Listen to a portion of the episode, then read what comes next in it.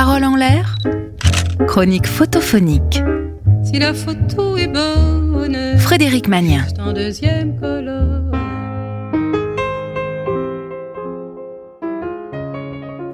Bonjour et bienvenue dans notre chronique photophonique. Aujourd'hui, nous regardons une photo de Alain Le Saut. Ce n'est pas rare que l'appareil voit des choses que nous ne voyons pas et que nous découvrons au tirage. C'est presque le cas ici. Alors, fermons les yeux et écoutons.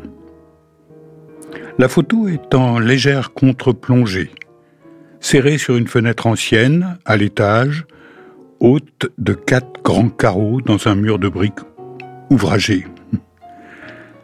L'appui est blanc, posé sur cinq petites colonnes de pierre blanche comme des bouteilles, ventrues. On aperçoit au-dessus un encorbellement qui doit soutenir une autre fenêtre à l'étage du dessus. La photo est en noir et blanc.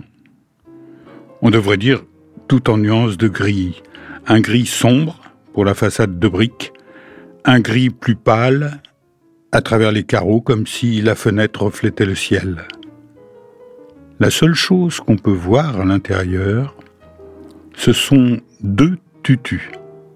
Des tutus, tout simples, comme des tutus de petits rats d'opéra.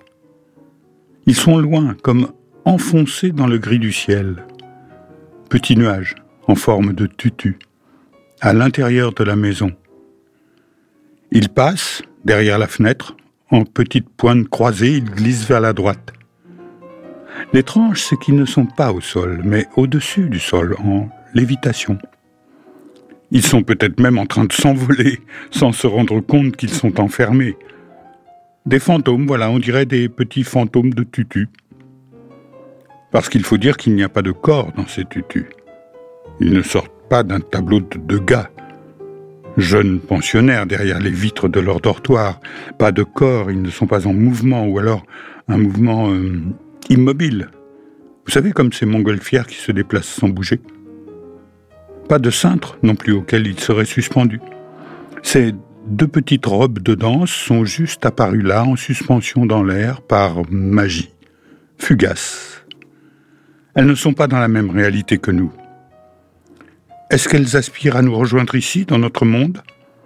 Elles n'en donnent pas l'impression. C'est plutôt nous qui sommes bien involontairement voyeurs.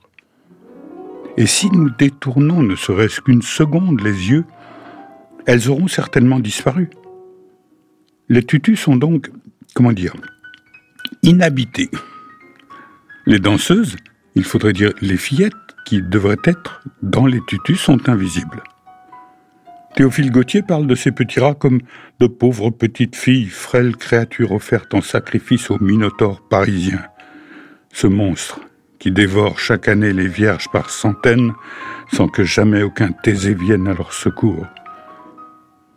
Cette fenêtre donnerait-elle à voir le cabinet de Barbe Bleue? Non, non, il n'y a pas de temps de cruauté dans l'image.